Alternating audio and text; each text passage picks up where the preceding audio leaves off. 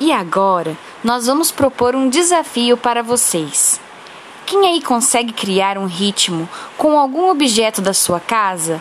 Pode ser um balde, uma panela, uma colher de pau ou o que vocês quiserem usar. Usem a criatividade.